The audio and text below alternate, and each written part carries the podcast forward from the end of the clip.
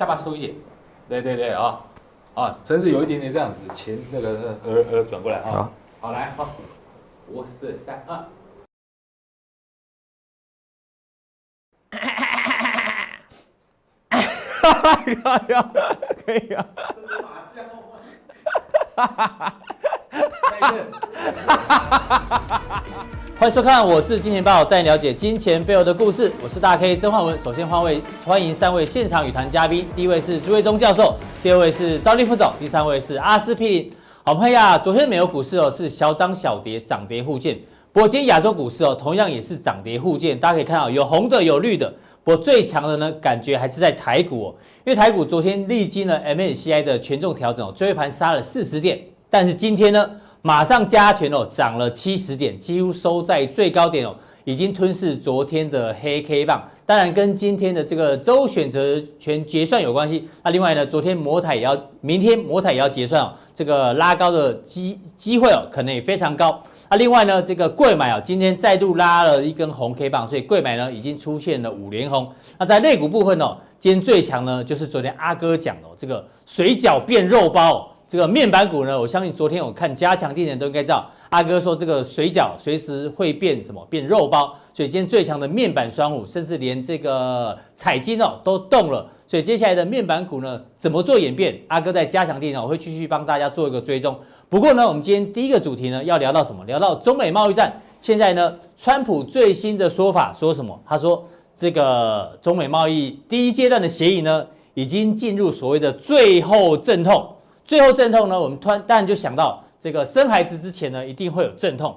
那阵痛有分真的阵痛跟假的阵痛，就是这个子宫收缩有分真收缩、假收缩。这个大家要这个上网去查一下，知道有一些呢，这个可能不是要生小孩哦，但是你以为小孩要生了，但重点是什么？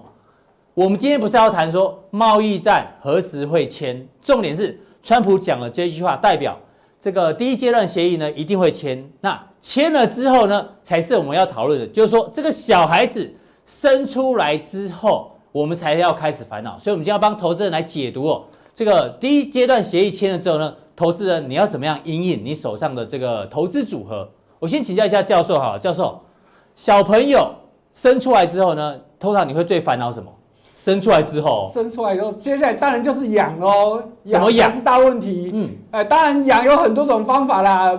我们常说老大照书养，老二照猪养嘛。你要照书养的话，哇，那真的到处都是钱，到处都是学问嘛。好，可是呢，你有多少能力去做多少事？那你要什么都给他最好的，哇，那当然压力就很大了。对啊，这个教授讲的这个比较远哦，因为有通通常一生出来之后，你要先看，哎。这个手指是五只啊，哦，然后会不会讲话啊，等等，甚至他的智力发展如何？这个其实有时候要长点时间才可以观察到。没错，所以这个生出来之后才是父母烦恼的开始哦。那另外呢，我们来看一下为什么要谈这件事情呢？因为哦，赵立哥，现在事情有点复杂，因为我们今天要帮大家沙盘推演。沙盘推演呢，这个小孩子生出来就是第一阶段协议签出来之后呢，到底投资人该怎么因应？那第一阶段的协议部分呢？现在哦，市场预估哦，大概会谈到几个东西。第一个呢，啊，这个中国大陆应该会大买美国的农产品，所以这个部分呢，应该没有疑虑。那第二个呢，这个关税的部分哦，这个原本十二月十五号要提高关税，那可能这个部分呢会暂缓。那另外呢，还包括一些市场开放的这个准许开放哦，这个部分呢，应该也没有疑虑。甚至呢，还有媒体提到这个波音飞机的协议啊，可能在第一段里面都会谈到。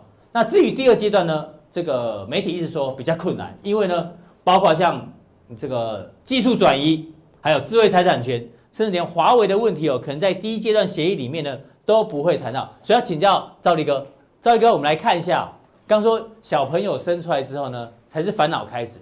那现在我们不用去想说第一阶段协议会不会签，已经说会签了。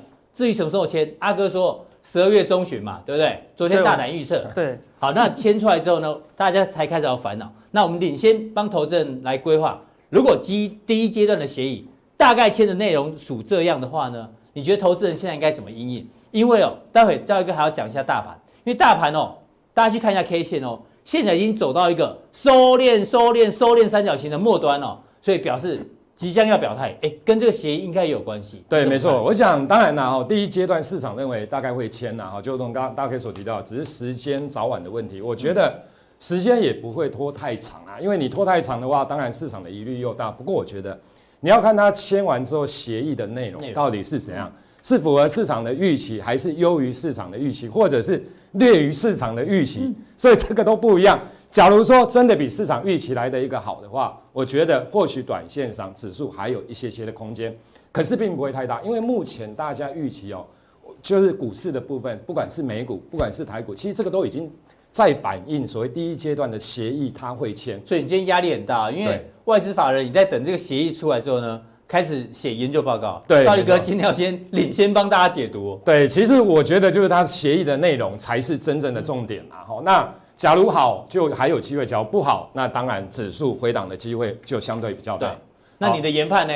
我我个人觉得啦，哈，就是说，就第一阶段，我觉得要大幅优于市场的预期的机会并不会太大。哦，那可是呢，资金的部分他会去做功课，就是说。一些研究员啊，一些外资开始会做功课。我觉得，假如说就国际的资金来讲的话，其实它会往大陆去，它不见得一定会大买台台湾的股票。因为第一个，中美贸易战假如真的趋缓，第一阶段真的签了，其实你可以看到 MSCI 也调高 A 股的一个权重等等。对，那他们的位阶相对于台股，说真的很低啊，真的蛮低的。尤其你看那种 B 股好了，很多 B 股真的哦，那种上证 B 啦等等，其实指数都是跌的啦。那上证、深圳虽然当然强一点点，所以我觉得就是说，假如签了，其实投资朋友们要留意的是大陆股市。那大陆股市当然台湾有一些 ETF 是进行连结的。那以台股来讲的话，哦，就是说签完签完之后，假如是符合市场的预期，反而。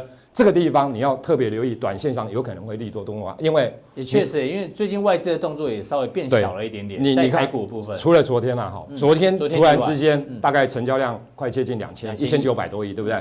那最后一盘也爆出了八百多亿，对，八百多亿的大量。好，那假如说我们就 K 线，因为技术面哈，其实它不会搭配事件的啦，就是说你三年前的某一天，或者是两年前的某一天，或者是怎样，你很少。看到现行或价量，你去搜寻那一天出现什么样的所谓的一个基本面的变化，或者是说，现在兆立哥先提到大盘，那我们就先看一下大盘的现行好了。好，那大盘的部分哦，你看昨天哦，这个量超大超大的哦，接近快两千亿的水准哦，你看是最近哦，大概是近期的最大量的部分。好，那你要看位置，假如位置是在相对高档爆出这么大的量，你就要提防什么？它大量区的低点你不能跌破。那今天还好的一点是，今天还好没有开低走低往下杀。只要开低走低之后，假如说你看到跌破这个大量区的低点，我跟你说昨天的低点不能跌破，不能跌破啊！技术线型它一定是这样的一个情形啊，就是说你不管是怎样，反正它就是爆出大量的嘛。那大量的低点理论上不能跌破。假如大量的低点它进行跌破的话，那就代表什么？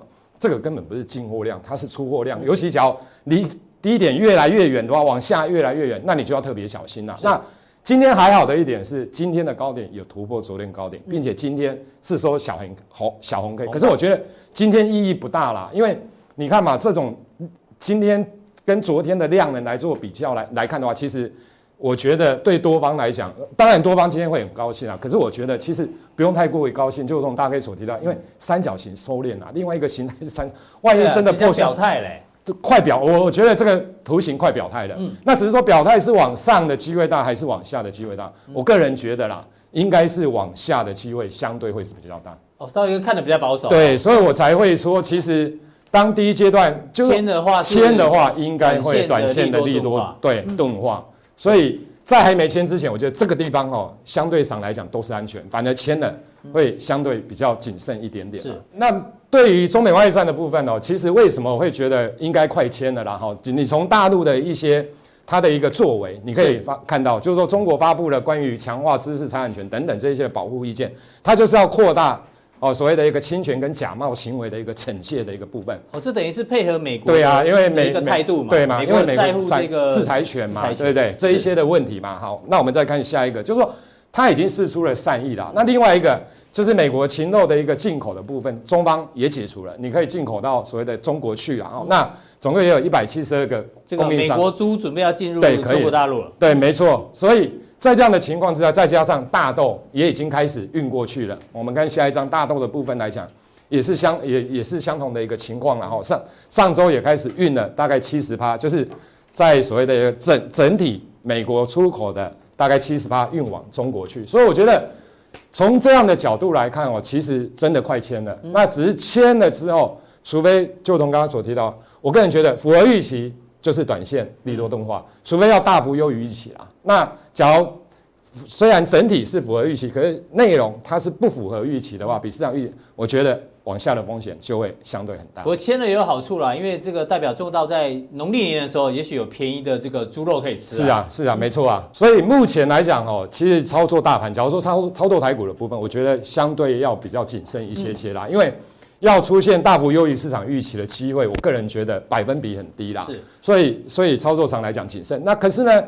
类股的部分会不一样了哦。你比如说，像我刚刚所提到的，大陆因为 MSCI 的一个调高它的一个权重的一个部分，所以跟大陆连接的这些 ETF，我觉得反而你就可以留意，还是比较有机会。对，另外的就是说，因为现在到年底哦，外资的所谓的进出会越来越少，因为即将感恩节啦、圣诞节啦，那内资的部分会开始占比比较高，或者是集团做账的部分也会比较有机会。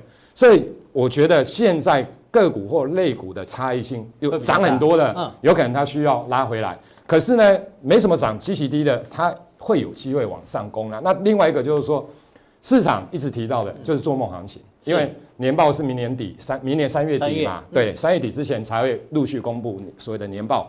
所以有一些族群，比如说像生技这种，哦，十二月有生技展，对，有生技展，然后你又有一些的题材啦，一些的梦啦，因为大家要。都记得之前生技在飙的时候也是很飙啊。那做梦的股票或许在现在到明年的第一季应该会是盘面上的一个主流之一的。好，非常谢谢兆立哥哦。兆立哥在加强錠的时候呢，会跟大家讲哦，过去大家流行什么？去逛车展啦、逛旅游展，逛美食展啊。现在呢，流行去逛生技展，因为这次生技展呢不一样哦，全家大小、老老少少都可以去哦。待会加强錠呢跟大家做一个补充哦。那接下来我们关心一下这个民生议题哦。看到这新闻呢，其实哦，我们今天早上大家都在讨论这件事情，西雅图这件事情，哎呦，真的很糟糕哎，阿哥是西雅图的这个咖啡豆，对，怎么混了比较便宜的价格在比较便宜的咖啡豆在里面，真的失信于顾客，你知道吗？对啊，你知道西雅图的这个分店其实很多哦，对，大家知道一个公司的信用这毁就瞬间毁于一旦，楼起楼塌，就因为这一个这个。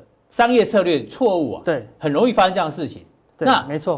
刚刚我们有想到前几天不是 Tesla 的这个皮卡出来吗？是，这个玻璃被砸破。对。然后大家想说，哎呦，这个出糗了会怎样？其实哦，当天哦，这玻璃破掉之后，反而让它的这个新闻在全球刷屏。对，没错。所以出糗可能不会死哦，但是呢，你这个造假可能才让你的信誉，这个公司的名称啊，信誉要命。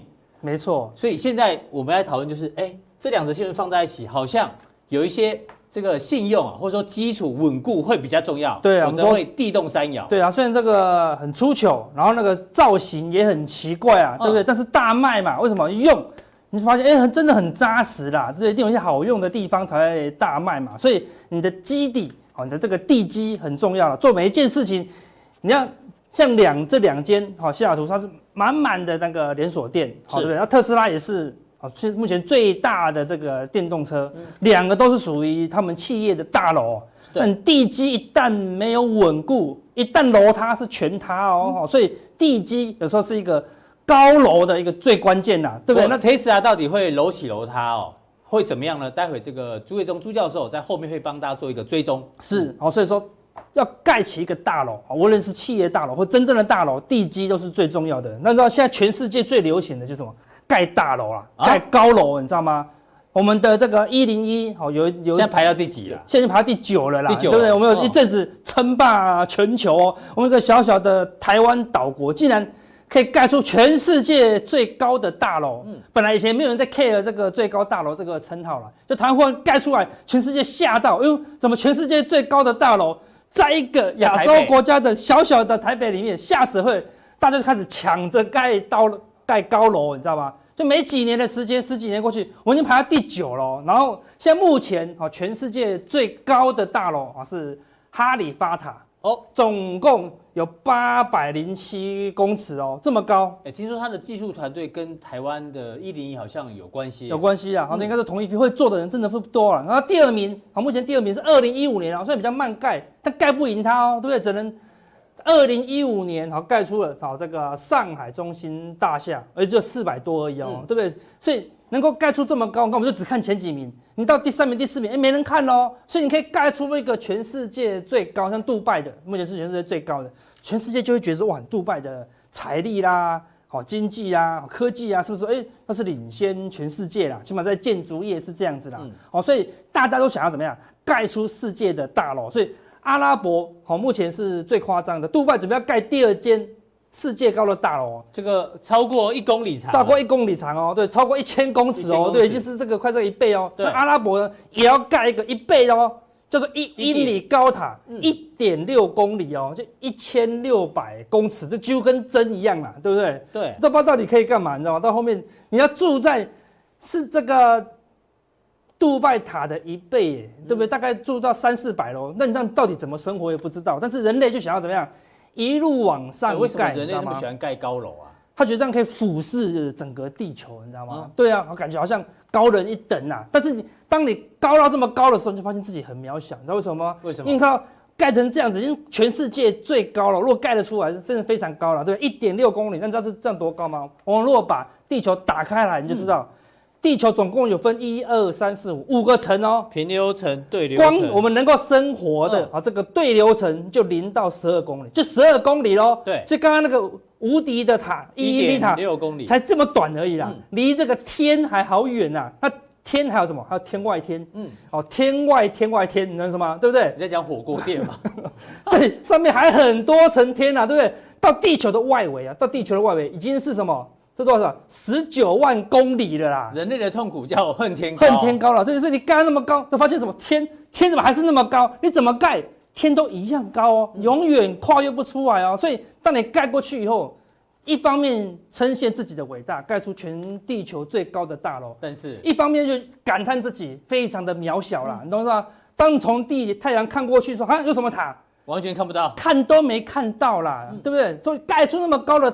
大楼都看都看不到，更何况我们小小的人类才一点八公尺，这听起来很有道理。如果你谁要去从太阳那边看地球啊？你想太多。我跟你说，那如果从宇宙看地球，根本看到连地球都看不到了，对不对？所以大家你不要觉得自己很高，嗯，我们都比你自己想象的还要渺小很多啦，对不对？从太阳看地球，这你也想得出来？非常很小了。我跟你说，我们有时候自己非常渺小，不要，我们要尽量谦卑，尤其是在股市这么奥妙的这个。世界当中陷入阿哥的逻辑里面，要点破它，点破它，这不可能发生的事情。哦，真的哈，太阳神呢？太阳神就看得到啊，对不对？好，所以重点不是这个啊。说阿哥，你讲在讲什么？所以说盖那么高的大楼，成为股市之神不重要啦，对不对？我们要学习什么？学习营建营建，直接赚钱比较重要。嗯，直接去发大财啦。所以今天昨天有个新闻很重要，新富发明年推案，好。五百二十五亿哦，都聚焦高雄。高雄，他想要发大财嘛，嗯、对不对？所以你盖那么高的大楼，只是炫耀自己多厉害而已，不一定会发财哦。因为盖完都花很多钱呐、啊，对啊。所以我们重点是营建业跟我们做股票一样，发大财比较重要。自己很厉害，买在最高，卖在最低，你就觉得自己好渺小，因为都做不到了，对不对？所以你说，哎，这个新闻有没有什么啊新闻啊可以这引爆商机？有没有引爆商机吗？有啊。有哦，但引爆商机在加强定啊，对不对？我们现在，那我们先给你个起头，为什么它可以引爆商机啊？对不对？你说这个到底是真的还是假的？对啊，银建股怎么了？它到底是玩真的还是玩假的？这个数据但是好是不好？我们看另外一个新闻，好，在二十五号哦，公布了十月银建业的气候测验点哦，这个是这条绿绿色的哦，来到新高哦，已经接近之前的高点哦。制造业往下，红色制造业往下，服务业也往下，服务业在低点哦。就这个叫什么？营建业哦，所以服务业，你看各位大家感觉自己的这个景气好像很差，没错，因为你是服务业在低档。我同学在桃园开餐厅的，对啊，都说景气不好，景气不好哦，对啊，你也买不起房子哦，但不好意思，服务业都说不好，盖房子的人很多哦，奇怪，做服务业的人感觉景气也不好，嗯做制造业的人感觉景气不好，那到底谁买房子我也搞不懂哦，对不对？就纯粹盖来增增加增加景气用的什么？因为热钱开始回流台湾嘛，对不对？所以。营建业的景气哦，是近期的一个高点哦，所以你们不要不要小看刚刚那个那个新复发好想要花五百亿，的确，然后看到未来的一个趋势。他说这个是真的假的？给大家看一个关键的数据哦，说教大家怎么追踪啊整个银建业的一个发展。有个最关键的指数就是什么？建筑贷款。建筑贷款是什么？是建商我买地了嘛？对，买地盖房子我不可能全部自己出钱嘛？跟银行借钱，所以跟银行借钱嘛，这就是建筑贷款。借到了钱，把房子盖起来，开始预售屋，预售屋做完要交屋的那一刹那要干嘛？要要他要就有房贷了嘛？嗯、投资人就要把房贷缴给这个营建公司了嘛？所以房贷就会增加。所以这个柱状图呢，就是房贷的增减。嗯，那这个绿色的呢，就是建筑贷款余额。所以最近是建筑贷款增加，增加，然后房贷也增加。对，那我们说看，难怪木华哥最近比较忙，很忙啊，他很忙。我也好希望可以那个，他最近周末都周末假期都在跟房地产有关的。真的哈，在我们金钱豹其实也可以帮房地产代言，然后多多找我们了。那有很关键的，说一那个盛衰就看这个建筑贷款啊。我们看到这个是一九九四年到二零零三年，这个绿色一直往下哦，表示建设都不想盖地了，也不想借钱，还一直还钱。就卖完就还了，我还了，我不想要再盖了。嗯，这一段记得哦。好，像二零画了三个箭头，代表什么意思？就是绿色的这个建筑贷款都往下的，往下，分别是二两千年多到二零零三，对，还有两千零九年这个时间，还有呢二零一六年，哎，都是往微幅往下，都是建筑贷款往下掉。往下意思是说，建商不做生意啊，因为银建业就是我不盖房子就没事做，他宁愿没事做，因为越盖越输嘛。好，这个三个关键时间点，然后你看到房贷也减少哦。房贷也减少，房贷也减少，代表三投资人也不买房子，好，那个住客也不买房子，都要还钱呐、啊。可以可以看这一段，这是营建业的周 K 哦，就刚刚那三个箭头的时间点，是不对？对，你看营建业都崩盘哦，房市不好，营建当然跟着崩盘嘛，嗯、都崩盘了。看两千零九年，对，然后二零一六年，那都会有出现大的修正哦，不是小修正哦，不是这种小修正而已哦，嗯、是整个人都不想借钱的啦，对不对？那现在银建业在这个地方，在中间点也没有大涨。也没有大跌，他说这个地方到底是高还是低？那么看一下最近的这个新闻哦，所以每个月他都会公布一次哦，你一定要月底的时候赶快看这个新闻，央行都会公布，关心你的房地产的方向啦。好，所以银建业狂借钱哦，你看到十月建筑贷款余额创八年来的最大振幅哦，就八年来借最借到最高了啦，对不对？来到多少？两兆三百六十七亿哦，它创新高哦，代表过去借的没还。还在越借越多，越借越多都不还的啦，代表他们是比较乐观的嘛？这乐观嘛，对啊，我借了钱，那个地可能都还才开跟是土地而已啊，我就要先借钱才开始慢慢盖嘛，所以这个钱一借来。未来就会发钱了嘛，要发给工人啊，发给水泥商啊，发给钢铁商啊。可能两个原因嘛，一个是现在利息比较低，对，所以多借一点钱。对啊，第二个之前大家讲说这个银建业的这个胜负，有时候看谁列地列的比较准。对，先买先赢嘛。对，大家现在都在列。当然对未来的期望嘛，那主要原因是什么？嗯、台商回流嘛，我刚才讲的，对不对？对然后购估旺季嘛，因为快过年了嘛，对不对？真的，这个我们要夜配一下，我我们这个秘密基地是也是在销售，每次录影到一半。都有人来看，都有人来看房子。对啊，所以大家赶快抖内，不然我们可能很快就卖掉了，对不对？要有心理准备啦，对不对？所以这个是第一个关键。第二个，他月底还公布另外一个数字，就是什么？房贷余额哦。房贷有个更关键哦，我看哦，二十二号，二十二公布的哦，对不对？成新成的贷款就刚借出去的，借多少？五百五十一亿哦，是新接的哦，对不对？你有买房子才需要房贷嘛？你第一次交屋了嘛？交屋了才要去借钱嘛？哦，所以你看，不觉得房子不景气哦，对不对？光十月份就成交了五百多亿哦，这还是借的钱哦。那么说贷款只能贷两成嘛，或三成嘛，对不对？你在想哦，所以看真实的房子的成交金额更多哦。你可以看到这个，而且这个贷完以后，对不对？你知道买家具。买沙发，买新的东西，对，住进去以后，哎，那个地方就多新的消费力哦，哎，所以看起来这个都是刺激经济的一个关键了。那我们看一下最近的数据，你可以看，这个是绿色的哦，建筑贷款余额经过一阵子休息以后，最近看沿路的飙升哦，真陡哎，对啊，然后呢？房贷的增加，你看也创了过去一段时间的新高哦，对不对？在最近十月份，十九八七，七月份也大幅的增加，暑假狂狂买嘛，对，十月份也狂买哦，所以可以看到，无论是房贷的余额还是建筑贷款余额，都在往上做冲刺。对，好，那你说往上做冲刺的时候，我们刚才看到那个银建的这个周 K 还在横向整理，嗯，也就看起来好像还没有跟上哦。对，我们来细部一点来看一下日 K，你就知道了。日 K 目前才看刚刚突破什么长期的下降反压哦。那这条是十三周线，就是季线，这个是五十二周就年线哦。季线也刚刚突破了年线，看起来是真的哦，真的金叉啦，就所谓的钻石叉哦。对，是钻石叉以后，目前是回撤年线又再度往上了，好，所以看起来啊，这个银建股要转为好乐观一点的，因为从建筑贷款余额那么高，你就知道长多格局是可以期待的啦。对啊，其实这种银建股啊，他们有分完工入账法，对，等等，但通常年底也是一个营收入账的旺季，旺季哦，嗯、所以可能会有一些好消息跑出来啊，嗯、对不对？那我看最后看细部的近期的这个日 K 图，短线上可以看到它突破一个短线平台喷出以后，对，横向整理了，整理也蛮久了，对，而且守住这个什么？大量的低点哦，好屡测不破，屡测不破哦，所以看起来日线的这个多方屡测不破，终得过，终得过吗？还是老王的啊？呃，对，所以这样子的一个形态，哎，表示我们对银建股可以多少期待啦？那等一下有哪些银建股，我们可以多加观察，我们再加强跟跟大家分享。好，非常谢谢阿哥哦，这个银建股，照阿哥的这个逻辑哦，房贷余额还有这个建筑余额都在增加，哎，好像真的有机会哦，这个。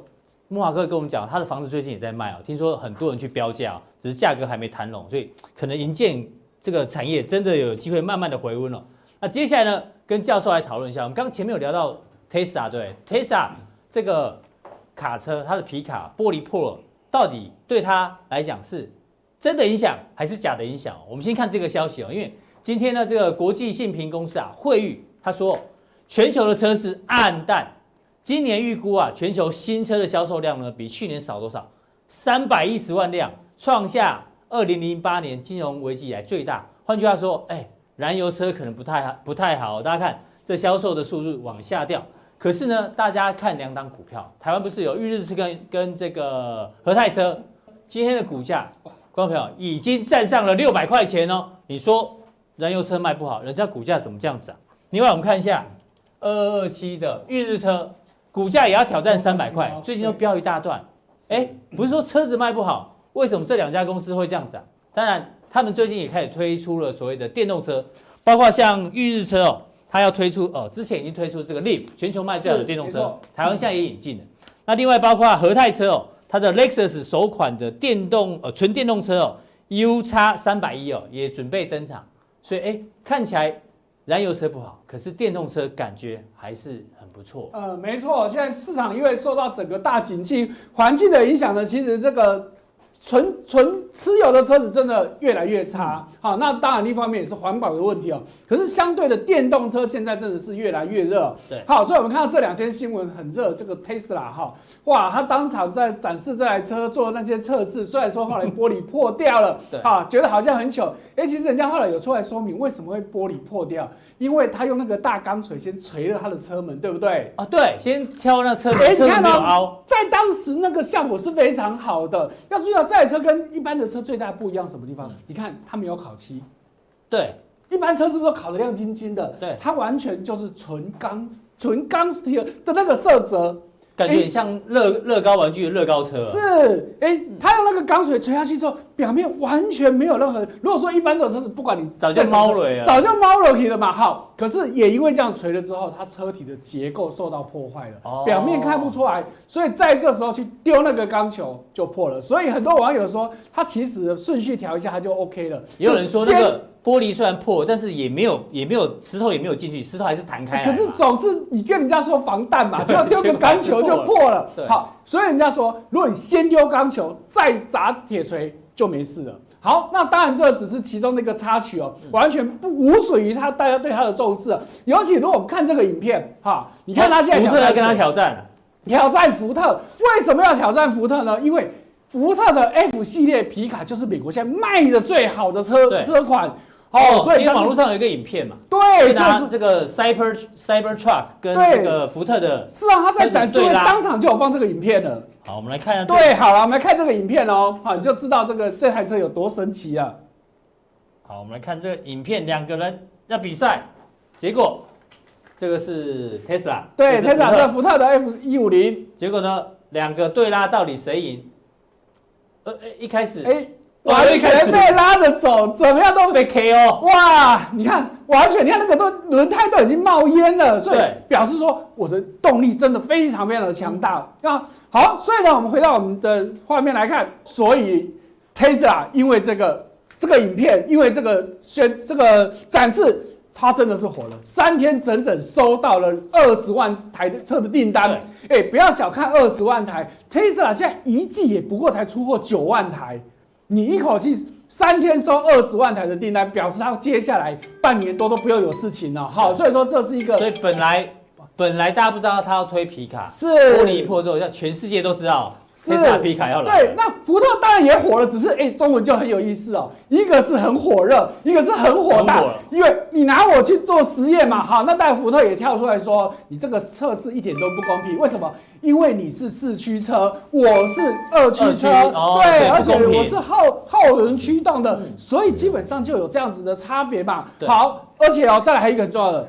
它是电动车，它原本拿的这个测试里面，它是它用用油的哦，这是燃油车。对，燃油车大家都知道，电动车起步本来就比较快，所以我们刚看的影片里面有没有发现，嗯，Tesla 车先跑了，先动，对，先到了。那油车你要持续加油加油。所以如果说人家说，如果这个比赛如果真的要公平一点，你应该要让福特先发动。一开始电动车会跑比较快，对，那你已经后面后面你已经占到优势了，你当然就要输了嘛。好，所以福特呢，他也不甘示弱，他原本的是吃。吃油的，你看到它现在出电动的，嗯，而且如果你有兴趣，你在网络上你也可以看到福特这台电动车它所做的测试，完全不出 Tesla。它去拉什么呢？你拉我不稀奇，我去拉火车，一台电动车去拉火车，对，而且这个火车是整整十节，十节里面全部都放满了它 F 一五零的车子，哦、总重五百六十七吨。这种很像那种什么世界最强男人的比赛，对对，就像这种情况哈，所以福特就不甘示弱，他而且他就跟这个 Tesla 老板呛瞎了，你这个比赛不公平，我们要再比一次，再比一次。对，好，那当然呢，所以我们可以看到，最主要就是我们刚刚看到。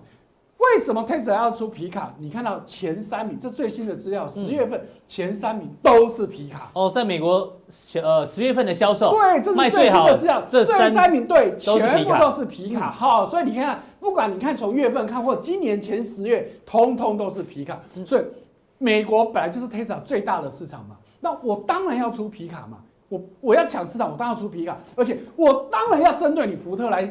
来跟你对干，他是第一名，卖对，因为他是第一名，而且一五零就是他的旗舰系列。好，所以呢，我们看到在对于 Tesla 来说，他今天他面，当然我们看到他的优势，嗯，最先的，哎，十月份就已经公布了财报。你看到它每股一点八六元，哎，原本市场预估要亏损的结果，居然获利这么好，好，那第二个优点当然就是它这个展示一出来之后呢，哇，订单暴增，完全不是没有人管他说啊，你那个车窗有没有破掉，那根本就是小事情，还是很多人订了，嗯、对，好，可是呢，当下 Tesla 也是有一些问题哦，哦。第一个松下对它的电池模组，我们知道。